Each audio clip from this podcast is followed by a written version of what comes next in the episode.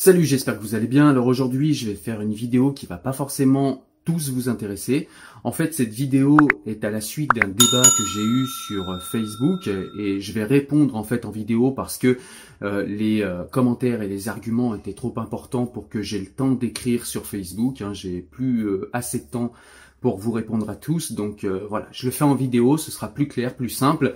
Et notamment, je vais répondre à mon ami Zinedine qui avait des arguments à m'opposer. Alors de quoi il s'agit? Je vais contextualiser. Donc il s'agit en fait d'un post Facebook où je relatais le fait que j'ai partagé une vidéo de Rachid Eldjeh, Rachid Eldjeh qui euh, est euh, qui a changé de nom, qui s'appelait Rachid Abou Oudefa, en tout cas dans son nom public, euh, avec tous ses noms si perd, quel est son vrai nom, je ne sais pas. Euh, toujours est-il que euh, YouTube m'a euh, m'a enlevé une vidéo et m'a mis un avertissement parce que j'ai partagé une vidéo où ce fameux Rachid LJ en fait relativisait voire encourageait au viol. Et ça me paraissait assez euh, grave euh, qu'on efface ce genre de vidéo parce que c'est quelqu'un qui officie toujours sur Internet, qui donne de grandes leçons à tout le monde comme il le faisait déjà à l'époque, qui nous explique, en tout cas qui explique à sa communauté de moutons et à sa communauté de vertueux ce qu'est la vertu, comment il faut vivre, comment il faut se comporter. Et c'est quelqu'un qui a beaucoup beaucoup de succès. C'est la première chaîne en fait islamique en France. Donc c'est un problème qui me semble assez grave que cette personne qui est publique ait pu en fait ou peut euh, se permettre d'effacer son passé et de se racheter une virginité tout simplement par une censure numérique. Voilà, ce que moi j'appelle une censure numérique parce qu'à partir du moment où tu prends des positions qui sont publiques, tu assumes ces positions publiques. Tu peux dire que tu t'es trompé, tu peux dire que tu as évolué, tu peux dire que tu as changé, mais tu peux pas empêcher les gens de se rappeler de qui tu es, des discours que tu as tenus. Je trouve ça vraiment intolérable. Donc là, je vais vous mettre son discours ici pour que tout le monde se rappelle. Allez, on va l'écouter. Et où est ton hijab quand tu sors En disant, ici, moi j'ai de la pudeur? Où est ton hijab? Comment une femme peut dire, moi je suis une femme qui a beaucoup de pudeur, alors qu'elle sort de chez elle sans son hijab? Le hijab, c'est la pudeur de la femme. Et sans pudeur, la femme n'a pas d'honneur. Et si la femme sort sans honneur, ici qu'elle ne s'étonne pas que les gens, que les frères, que les personnes qui font partie même des hommes, que ce soit des musulmans ou des non-musulmans, abusent de cette femme-là et la néglige et l'utilise comme un objet voilà, et donc je disais que ce genre de vidéo est intolérable, mais ce qu'il y a d'encore plus intolérable, c'est qu'on m'empêche de la partager et qu'on m'empêche de la laisser sur Facebook pour qu'on se rappelle qui était cette personne. Si quelqu'un voudrait avoir envie de se renseigner, si quelqu'un de sérieux voudrait se dire, tiens, avant de faire confiance à ce genre de prédicateur, je voudrais savoir quel est son passé, qui a-t-il été, eh bien c'est quelque chose qui n'est plus possible parce que lui-même, parce qu'on le voit dans euh, la demande que j'ai reçue de Facebook et dans euh, de YouTube, pardon, et euh, que j'ai que j'ai reçu, on voit clairement que c'est lui en son nom propre qui a demandé à ce que cette vidéo soit effacée. Donc je trouve ça intolérable.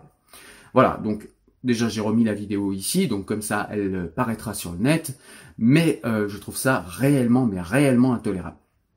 Ensuite, euh, j'ai mis ça sur Facebook et euh, s'en est suivi un débat où on me disait ouais mais tu te rends compte, il s'est pris une balle dans le pied, le pauvre, etc. Certes, se prendre une balle dans le pied, ça n'est pas mérité, ça n'est mérité pour personne. Je ne cautionne absolument aucune violence. Mais dans le débat des idées, savoir qui est une personne, savoir qui il a été, d'où il vient, et savoir les discours qu'il a tenus, savoir qu'il s'est déjà trompé, et savoir que, eh bien, c'est une personne qui a dit des choses qui sont intolérables avant de lui soumettre une confiance euh, aveugle dans les mains, eh bien, je pense que c'est quelque chose quand même qui relève de l'information la plus nécessaire, et ce genre d'information ne doit pas être caché. Ce genre d'information doit être public à partir du moment où on est quelqu'un de public et où on prend des positions publiques et je me l'applique à moi. Je n'ai jamais supprimé aucune vidéo, sauf si on me l'a demandé. La seule fois où j'ai supprimé des vidéos, c'est parce que des femmes musulmanes qui témoignaient m'ont demandé d'effacer ces vidéos parce qu'elles avaient des pressions de leur communauté ou des pressions de leurs frères et sœurs ou des pressions euh, de leur famille en général. Mais sinon, je n'ai absolument jamais effacé aucune vidéo que j'ai produite. Jamais. Donc voilà, si le gars n'assume pas euh, ses positions, c'est son problème. Euh, s'il a aidé des gens à relativiser le viol qu'ils avaient fait ou qu'ils s'apprêtaient à faire, s'il a relativisé la violence que les hommes ont envers les femmes, eh bien, s'il arrive à se regarder dans le miroir et à cacher ce passé-là et à continuer à se prédire prédicateur et à donner des leçons de morale, des leçons de mœurs et des leçons de vie aux gens, grand bien face à tous ces moutons et grand bien leur face à tous ces prédicateurs. Mais moi, en tant que euh, personne qui prétend combattre ces discours qui sont complètement infantilisants, qui sont complètement au niveau philosophique, mais d'une bassesse comme j'en ai jamais vu. Voilà, je crois que mon gamin de 8 ans a plus d'éthique que ce genre de crétin. Donc je pense réellement que c'est important qu'on se rappelle de qui sont ces gens et il est hors de question que je laisse leur discours se diffuser sans euh, leur rappeler qui ils étaient, sans leur rappeler d'où ils viennent, sans leur rappeler qu'ils ont déjà fait de lourdes et grosses erreurs et qu'ils devraient du coup avoir peut-être un peu plus d'humilité et peut-être euh, faire un retour sur eux plutôt que d'exposer toutes leurs conneries sur Internet et de dire aux gens comment ils doivent vivre. Voilà. Sur ce, on va rentrer dans le détail euh, des arguments qui m'ont été opposés. Donc, je vais les prendre un par un et puis euh, je vais euh, développer. Alors, je vais pas reprendre tous les arguments parce que sinon, je vais faire une vidéo de 3 heures, mais je vais reprendre quelques arguments et je vais dire ce que j'en pense. Alors déjà, il y a un argument qui est qu'on m'oppose extrêmement souvent, c'est de me dire alors c'est l'argument que soutient mon ami Zinedine et qui me dit oui mais tu sais Cyril les tablières c'est pas pareil que les djihadistes et il n'y a pas de porosité entre les deux mouvements. Ce à quoi je répondrais, mon ami Zinedine, qu'on a quand même beaucoup, beaucoup de tabliers qui ont incité à la violence, qui ont incité à faire le djihad ou qui ont incité à résister à l'État français. Tu ne peux pas dire que euh, le mouvement des tabliers est uniforme et que ces gens-là ne prônent que la paix, etc. Toi, tu as une étude, euh, parce que tu es un intellectuel et je le sais, tu as une étude doctrinale de toutes ces, euh, de toutes ces doctrines-là. C'est-à-dire que tu vas aller regarder au texte, qu'est-ce que ça dit, qu'est-ce que ça etc. Mais on a euh, Mohamed Amami, par exemple, euh, qui en 2012 a été expulsé par euh, le ministère de l'Intérieur alors qu'il faisait partie du mouvement Tablir. Il avait une mosquée à Belleville. Ce gars-là a été viré de l'État français et renvoyé en Tunisie parce qu'il incitait à la haine des Juifs et parce qu'il incitait à frapper euh, de toutes ses forces sa femme si jamais elle était adultère ou si jamais elle avait un comportement qui pouvait l'amener à l'adultère.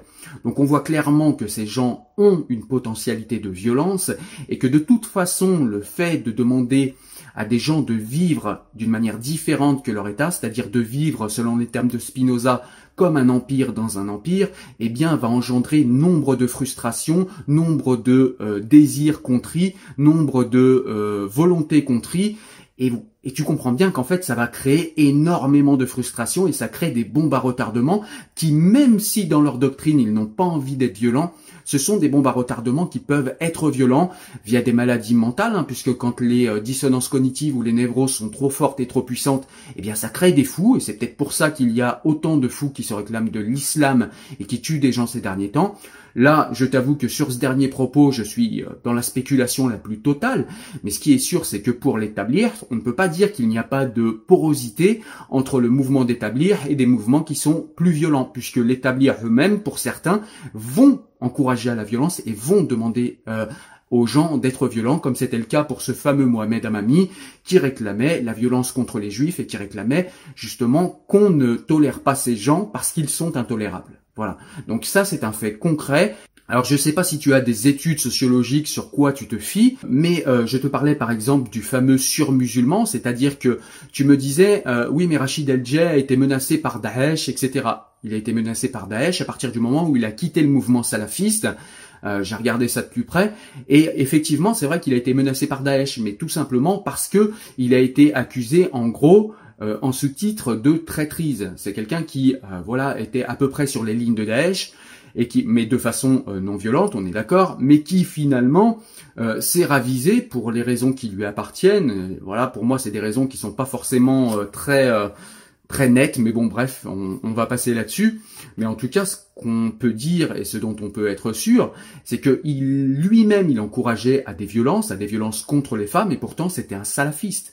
Donc tu nous dis que les salafistes ne sont pas des gens violents. Moi je te dirais ça dépend de ce que tu appelles la violence. D'ailleurs il faut pas attendre qu'une violence soit physique pour appeler ça une violence. Les violences psychologiques, on le sait aujourd'hui, sont beaucoup beaucoup beaucoup plus euh, destructrices pour un individu que les violences physiques. En tout cas quand on n'en meurt pas, parce que eh bien euh, les violences psychologiques peuvent euh, déstabiliser psychologiquement un individu, voire ça peut complètement lui porter des euh, coups, des cicatrices qu'il gardera à vie. Et euh, voilà, donc la violence peut être aussi psychologique et demander des choses, demander des contritions, demander d'être à rebrousse-poil des valeurs d'un pays, c'est déjà en soi une violence psychologique. Alors qui peut être consentie, euh, on peut se dire que ce n'est pas une violence aussi, mais ces choses-là se débattent et s'étudient. On peut pas dire comme ça, euh, les salafistes sont jamais violents, les euh, sont jamais violents, etc. Puisque ça, ça répond effectivement aux doctrines sur lesquelles ils se basent, mais entre les doctrines et ce que font les gens, il y a un monde parfois. L'islam c'est la paix, on nous le répète toute l'année, l'islam c'est la paix, moi je suis désolé, j'ai été musulman, j'ai été en mosquée, j'ai pas vu que de la paix. J'ai vu beaucoup de bagarres, y compris parfois à la sortie des mosquées, j'ai vu beaucoup d'embrouilles avec les imams, et on voit aujourd'hui qu'il y a aussi beaucoup de musulmans qui sont, euh, voilà, pas forcément dans une superbe paix. On a quand même des gens qui, sur ce territoire, en France, sont des gens qui sont euh, sous protection policière parce qu'ils se sont exprimés au nom de l'islam. Alors on peut mesurer la pertinence ou non des gens qui se sont euh, attaqués au dogme islamique et qui se sont attaqués aux religions, la manière dont ils ont parlé, etc. Tout cela est critiquable, mais est-ce que ces gens méritent d'être menacés euh, de viol, de meurtre, de etc. au point qu'ils soient sous protection policière. Je ne pense pas. Et là, on peut pas dire que l'islam c'est la paix. Donc, ce que je veux te dire par là, c'est pas que l'islam c'est la guerre et que tous les musulmans sont des fous. Ce que je veux te dire par là, c'est qu'entre une doctrine et les gens qui se réclament de ce doctrine, il peut parfois y avoir un monde. Voilà, donc il peut y avoir des porosités, et je viens de te montrer un cas concret de porosité, mais je suis sûr que je pourrais en trouver des tas d'autres. Après, encore une fois, tu me dis quelque chose inédit, tu me dis, alors c'est un argument que beaucoup reprennent, et c'est pour ça que j'en parle ici, tu me dis qu'il n'y a pas de continuum entre un conservatiste, entre un traditionnaliste, entre un salafiste, entre un tablir et entre un djihadiste.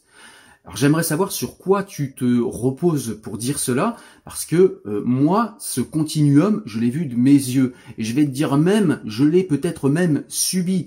J'ai été d'abord un musulman light, Ensuite, je suis allé de plus en plus régulièrement à la mosquée. Donc j'ai euh, écouté des discours de haine qu'à l'époque je n'identifiais pas comme des discours de haine, mais on nous disait voilà, il y a les occidentaux, il y a nous, nous on est supérieurs à eux, il faut pas trop se mélanger avec eux, on ne peut pas faire de mal à tout le monde, mais bon, si on fait du mal aux mécréants et aux occidentaux, c'est un petit peu moins grave. Et puis au final, je me suis retrouvé dans des endroits où on essayait de nous recruter pour la Bosnie. Donc il y a clairement un continuum que non seulement j'ai vu, mais que j'ai vécu. Donc maintenant, tu peux me sortir des études sociologiques qui vont démontrer ça. Moi, j'ai jamais vu d'études sociologiques en ce sens, mais quand bien même il y en aurait, mon exemple démontre l'inverse. Alors c'est peut-être pas la règle, mais c'est peut-être les exceptions qui font qu'on a des gens qui pètent les plombs et qui essayent de faire des attentats sur notre territoire, puisque je rappelle que certes il y a des attentats sur ce territoire et c'est déjà trop, mais il y a surtout énormément d'attentats qui sont déjoués par nos services secrets et les attentats islamistes sont clairement en tête de liste. Donc tu nous dis qu'il n'y a pas de continuum, moi je veux bien l'entendre, mais j'ai pas d'argument pour ça, j'ai pas d'argument pour le dire. Si tu en as, si tu as des sources factuelles pour le dire, je veux bien les voir et je veux bien euh, y réfléchir. Mais concrètement, moi dans ma vie, j'ai vu le contraire. Donc, euh, sachant que les choses sont encore pires qu'à mon époque aujourd'hui et que euh, l'influence wahhabite a grandi depuis mon époque et que l'influence euh, de tous les autres salafistes ont grandi via Internet puisque maintenant les propagandes se diffusent beaucoup plus vite via Internet. À mon époque, il n'y avait pas Internet, mais déjà c'était le cas. Donc voilà, moi je je sais pas d'où tu parles et avec quelle source, mais moi je l'ai vu de mes yeux un et ensuite je l'ai vécu dans ma chair et je continue de le parce que il y a ce que je fais sur Facebook, il y a ce que je fais sur YouTube, mais il y a aussi tous les échanges en privé que les gens ne voient pas et des échanges avec des gens qui m'expliquent justement comment ils ont vécu ce continuum et comment ils l'ont vécu dans leur chair. Alors je peux partager certains témoignages euh, de manière anonyme, mais euh, voilà, c'est quelque chose qu'on peut pas nier. Il y a un continuum euh, qui existe, un continuum qui d'ailleurs je crois est euh, montré par Gilles Kepel, qui lui est un spécialiste également dans ce domaine, même si je pense que tu vas euh, ne pas créditer de ta confiance Gilles Kepel, moi je le crédite de ma confiance, et lui aussi fait la même analyse. On peut parler de gens comme Chador Javan qui font exactement la même analyse, on peut parler aussi de David Valla qui a été jusqu'à dans les camps, lui, de combat, qui dans son livre nous parle également de ce même continuum. On peut parler de tout un tas d'autres témoignages qui existent, des, témoignages publics ou privés qui existent et qui font état de ce continuum.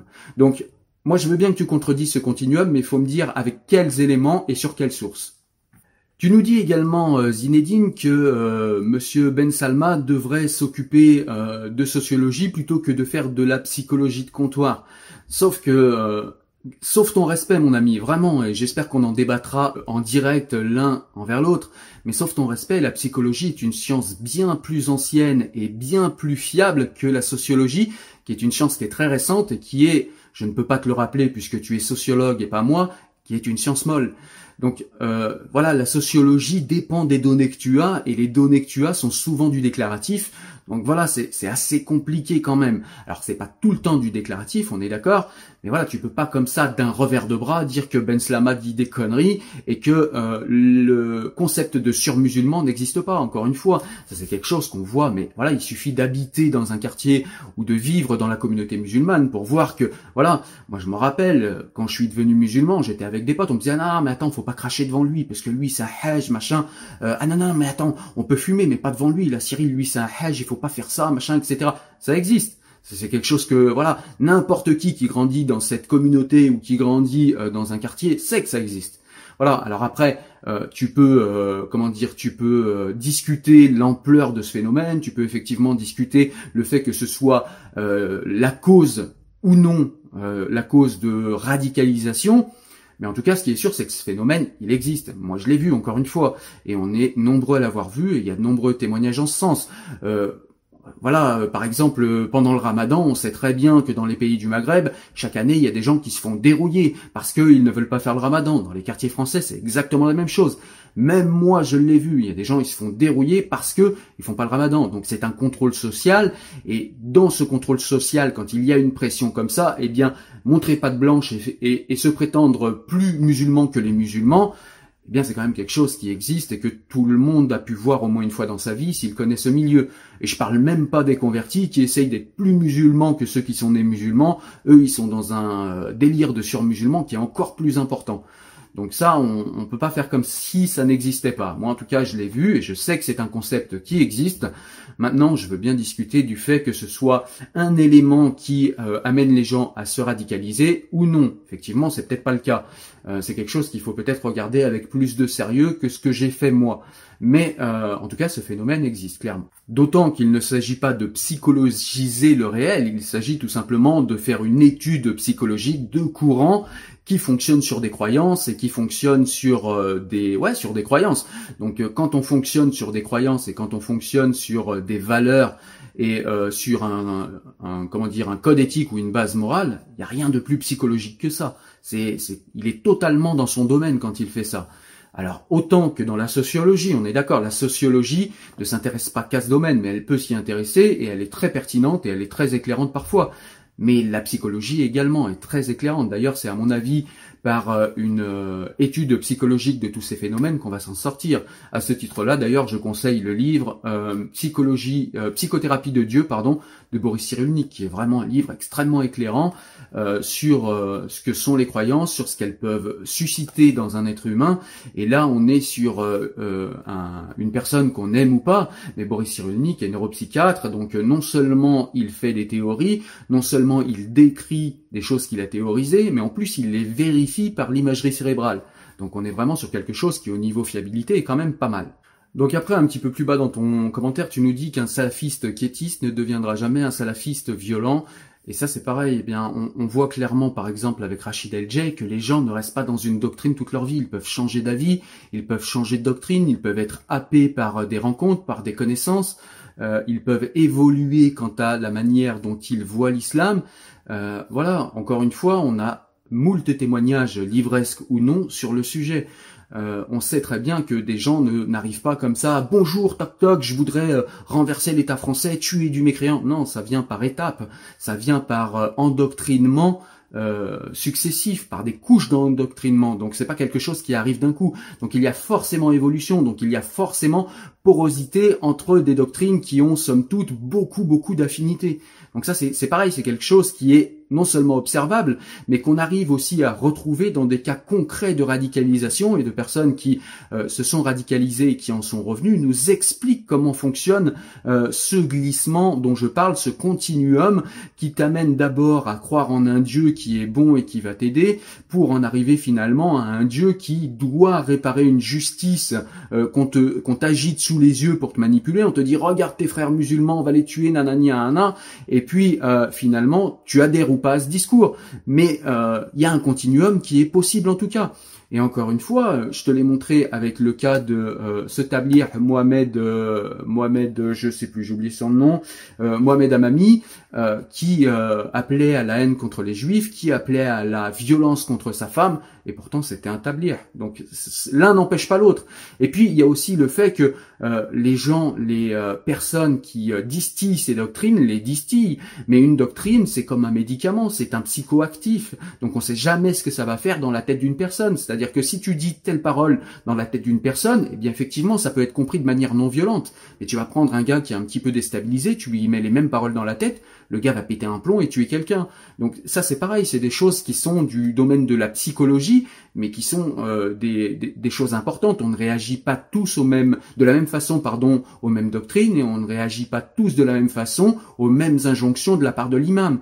Moi, je me souviens quand j'allais à la mosquée, quand on sortait, quand il y avait des propos qui plaisaient pas, ben, il y avait des gens qui, qui faisaient des débats. Et je faisais partie ensuite, par la suite, quand j'ai pris un peu d'assurance, je me suis mis à faire partie de ces débats. Et clairement, des fois, on était d'accord, on avait tous écouté le même discours et le même prêche. Et parfois, certains y voyaient du racisme, parfois certains n'y voyaient aucun problème, parfois certains y voyaient de la violence et d'autres n'y voyaient pas de la violence. Donc, il faut tenir compte aussi de la pluralité euh, des interprétations, de ce que peut dire tel ou tel courant, telle ou telle doctrine ou tel ou tel prédicateur.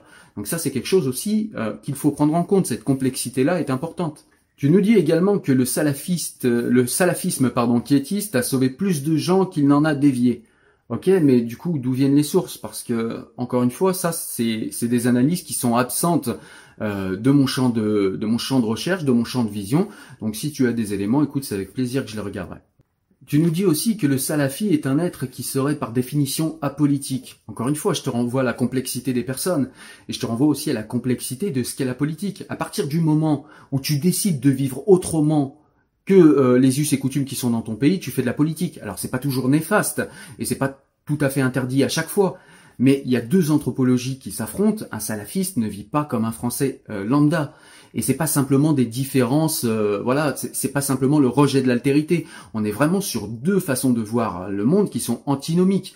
Donc tu comprends bien, il y en a un qui, euh, voilà, qui ne veut pas avoir affaire au progressisme, qui ne veut pas entendre parler de modernité, qui ne veut pas entendre parler de technologie. Là, on est quand même dans la cinquième puissance économique du monde, euh, où on est vers un progressisme qui parfois même euh, va trop loin, dans un progressisme qui s'emballe et qui s'enflamme et qui sait plus où il va. Et on a aussi dans notre société beaucoup de modernité, beaucoup de technique, beaucoup de donc voilà, quand des personnes comme ça vivent euh, encore une fois, un empire dans un empire, bah, c'est compliqué. Forcément, ils vont avoir des frustrations, forcément, ils vont avoir des colères, et forcément, la manière même dont ils vivent est politique. Donc, on ne peut pas dire qu'un salafiste est apolitique, puisque sa manière même de vivre est politique. Je te donne un exemple tout simple. Moi, quand je décide de ne pas manger de viande et que je suis végétarien, je fais de la politique.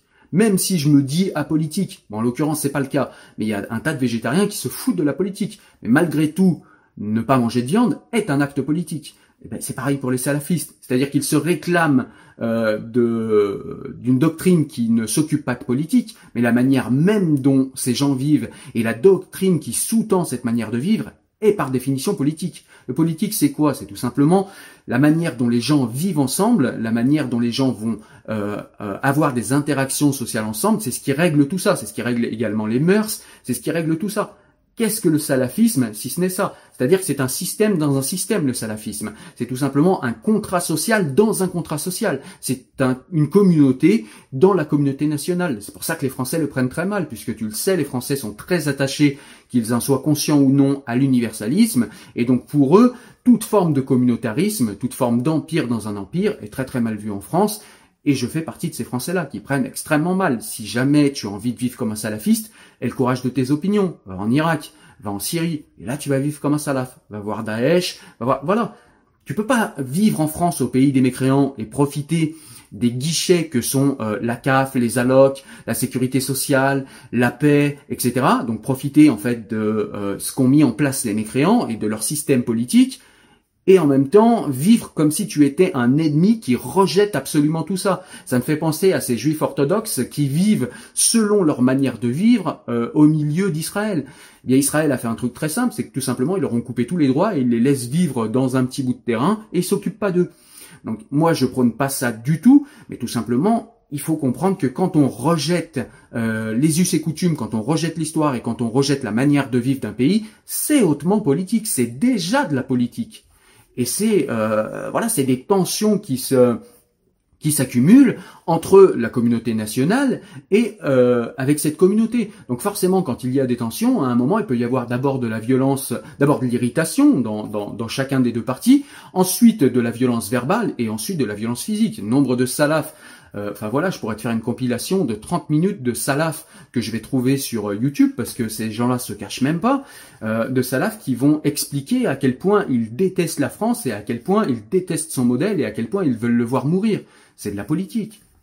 Donc encore une fois, là on revient à quelque chose, je ne sais pas où tu te bases pour dire que les salafistes sont apolitiques. Alors peut-être que toi tu bosses comme tu es un grand bosseur et que tu es extrêmement pointilleux et sérieux sur les sources et je te reconnais ça, mais peut-être que tu vas voir dans les doctrines, mais encore une fois, entre les doctrines et entre l'interprétation que chaque euh, croyant a de la doctrine et entre euh, la manière de vivre qu'ont les gens de ces doctrines, parfois il y a un monde, voire deux. Donc euh, voilà, on peut pas dire que le salafisme est apolitique par définition. Alors certes, peut-être que le courant est apolitique, comme toutes les religions sont soi-disant par définition la paix. Sauf que dans les faits, on voit que c'est clairement différent.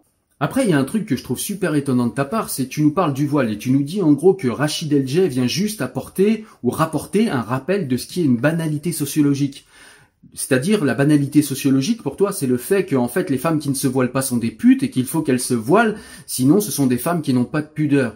Pardon, mais je suis pas du tout d'accord avec toi là, mon ami. Pour toi, c'est une banalité sociologique, mais c'est absolument pas une banalité, c'est une horreur sociologique. Pour moi, c'est une horreur sociologique. Mais tu te rends compte? Ça veut dire que le fait que tu dises ça, c'est le fait que tu reconnaisses qu'il y a une pression sur ces filles qui doivent porter le voile, sinon elles sont des putes. Et là, on a un prédicateur qui se réclame euh, de la religion, qui, se réclame être la voix euh, de Dieu sur terre et qui explique à des jeunes filles que si elles ne se voilent pas, elles sont des putes et qu'elles méritent d'être harcelées, voire peut-être même violées. C'est-à-dire qu'il fait une sorte de relativisation du viol. Le gars fait de la théologie. Et tu trouves ça d'une banalité sociologique, mais c'est absolument pas banal, je suis désolé de te le dire, mais moi je vois pas de banalité ici, je suis complètement choqué. C'est choquant de voir des gens qui se réclamant de l'éthique divine dire que une femme qui ne se voile pas est une pute. Et en plus parfois de nous dire, alors c'est pas ton cas, mais de nous dire parfois comme on l'écoute, que il eh ben, n'y a pas de pression, que ces femmes ne subissent pas de pression et qu'elles portent le voile avec beaucoup de bonne volonté dans un espèce de cheminement spirituel, etc. Il n'y a aucun cheminement spirituel. C'est un cancre qui vient et qui leur explique que si elles se voilent pas, elles sont des putes parce qu'il est incapable de contrôler sa quéquette. Et ce gars-là va euh, exercer une pression, puisque tu te rends compte, il a une légitimité, il a une ascendance sur ses ouailles, donc il a une, légitimité, une légitimité divine, pardon, et il va expliquer à tout un tas de croyants hommes et femmes qui euh, voilà qui vont entendre dans leurs oreilles que une femme qui ne porte pas le voile est une pute. Est-ce que tu peux imaginer, et tu l'imagines très bien, je le sais, parce que je suis convaincu comme moi que tu as grandi dans ces milieux et que tu sais de quoi je parle, mais ces gens-là, tu te rends compte la pression qu'ils ont, tu te rends compte la pression qu'ont ces femmes. Ça veut dire que quand elles vont se balader, elles vont, il y a, les, les, paroles de Rachid El qui vont tourner dans leur tête, qui vont se dire putain, mais si je me balade dehors et qu'on me siffle ou qu'on me touche le cul ou qu'on me coince dans la cage d'escalier, c'est peut-être que je l'ai mérité. Du coup, si je suis violé un jour, bah peut-être que je l'aurais un peu cherché, j'avais qu'à me voiler. Mais c'est une pression de dingue. Donc non, c'est pas une banalité sociologique pour moi, c'est une horreur sociologique, c'est une aberration sociologique dans un pays comme la France d'entendre ce genre de discours et de banaliser ce genre de discours. Effectivement, ces lois ne sont pas force de loi, mais elles sont force de légitimité. Euh, voilà, on sait que le croyant va forcément s'en remettre à ses autorités religieuses pour savoir ce qu'il doit faire ou non. On a une étude euh, euh, qui nous a été largement montrée dans les médias qui explique que des gens, je crois que c'est quelque chose comme 60 ou 70% des musulmans qui nous expliquent que la loi religieuse est au-dessus des lois de la République. Alors, ce sondage est contestable, la question de la manière dont elle est posée est contestable, mais n'empêche, ça montre bien par ce sondage que les lois religieuses ne comptent pas pour rien, qu'elles comptent, et que du coup elles peuvent distiller, comme je l'ai dit, une pression sur la communauté euh, par des gens qui ont l'ascendance sur eux, et euh, pour cause l'ascendance divine, donc tu imagines ce que ça représente, euh, sur des gens pour leur expliquer qu'une femme qui ne se voile pas est une pute. Enfin, c'est quand même super grave.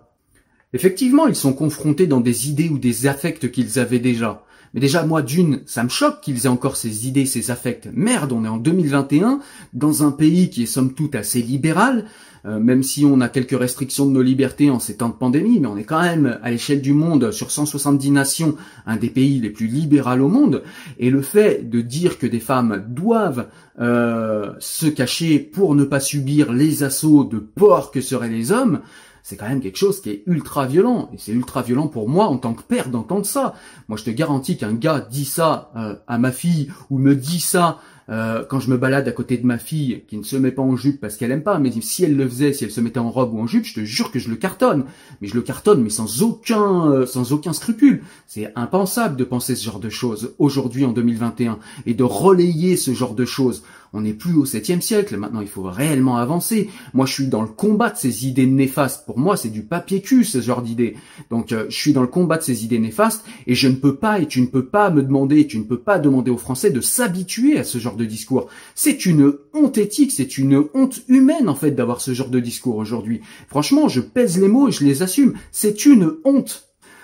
Bref, voilà tout ça pour dire à quel point euh, cette histoire autour de Rachid El m'insupporte et euh, le fait qu'on banalise aussi tous ces discours euh, radicaux et qu'on nous explique comme quoi bah en fait c'est pas si grave, c'est rien, c'est quelque chose qui existait déjà, c'est juste un peu plus visible. Non, c'est pas rien, ça passe sur internet. Avant, il n'y avait pas internet. Donc le gars qui prêchait, il prêchait pour pour une dizaine d'abrutis et c'était peut-être effectivement pas si grave que ça. Aujourd'hui, le gars est sur Facebook, le gars est sur YouTube, il a la chaîne la plus importante de France le gars expliquait à des gamins qu'ils allaient se transformer en cochons s'ils écoutaient de la musique. Il expliquait euh, que euh, c'était pas si grave si des femmes euh, voilà étaient pressionnées pour mettre le voile.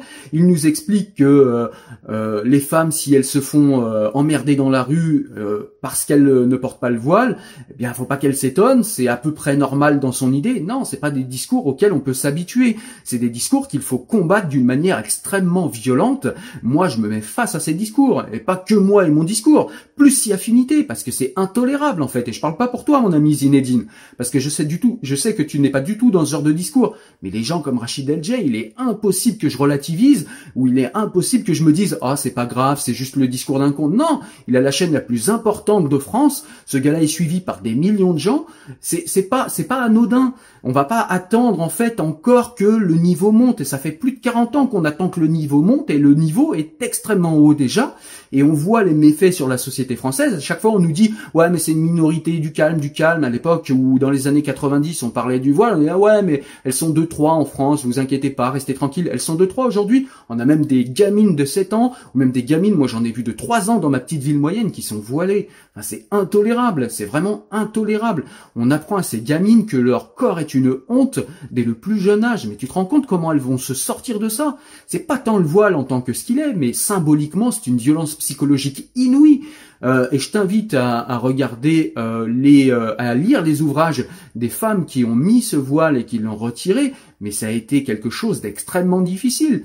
Je t'invite également à regarder les témoignages que je publie régulièrement, des femmes qui pour quitter le voile sont obligées de quitter leur famille, de partir avec leurs enfants, euh, divorce, etc. Donc quand on me dit que euh, voilà, il n'y a pas de pression déjà d'une, il n'y a pas de pression à mettre le voile, ça me fait rire, mais rire d'une manière euh, cynique, même pas d'une manière cynique, mais d'une manière irritée en fait, parce que je sais très bien qu'il y a d'énormes pressions, d'une pour y avoir vécu, et de deux euh, pour le voir aujourd'hui parmi les témoignages que je reçois régulièrement. Et puis on a aussi des témoignages livresques qui sont très importants, une littérature qui existe euh, dans ce domaine-là, mais ce sont des musulmanes qu'on n'a pas envie d'entendre. Je ne sais pas pourquoi, mais en tout cas, c'est des musulmanes qui existent, qui pour certaines sont restées musulmanes. On a même dernièrement, quand même, c'est pas n'importe qui, on a Asmal en rabais, qui est quand même euh, titulaire d'une chaire en islam, qui est une figure de l'islam, une des premières figures féminines de l'islam qui nous explique que le voile euh, n'est pas souhaitable, qu'il n'est, alors elle a jamais été d'ailleurs pour son obligation, mais qui nous rappelle aujourd'hui que le voile n'est pas souhaitable. C'est une femme qui vient du Maroc. Alors si aujourd'hui en France on se met à s'habituer à banaliser ce genre de discours, mais on a un problème, on marche sur la tête. Donc non, non, c'est pas possible que moi je m'habitue à ça et que je trouve ça normal et que je dise que bon bah c'est juste le relais de quelque chose qui existe déjà. Non, il faut pas avoir de relais. Il faut avoir un contre-discours qui soit extrêmement offensif. Parce que c'est pas possible de laisser ce genre d'idéologie se développer sur notre territoire. Moi, encore une fois, je suis père de famille, il est hors de question que je laisse ce genre de discours poubelle et ce genre de connard raconter ce genre de, euh, à ces ouailles qui sont en plus très nombreuses. C'est super dangereux. Enfin voilà ce que je pensais de tout ça. Euh, voilà, euh, j'espère Zinedine qu'on aura l'occasion d'en débattre de manière concrète euh, tous les deux, face à face.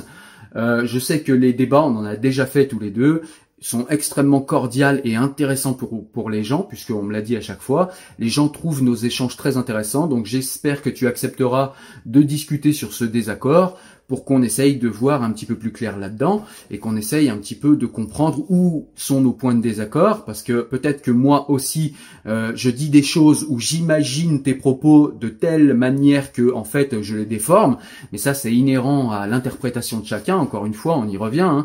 moi je lis tes arguments et je les comprends d'une telle manière et c'est peut-être pas ce que tu as voulu dire. Et dans ce cas-là eh bien c'est vrai que l'échange face à face permet justement ça de préciser d'affiner ce que l'on euh, veut dire. Et du coup ça d'avoir un échange qui est beaucoup plus intéressant. C'est ce que je nous souhaite, mon ami Zénédine.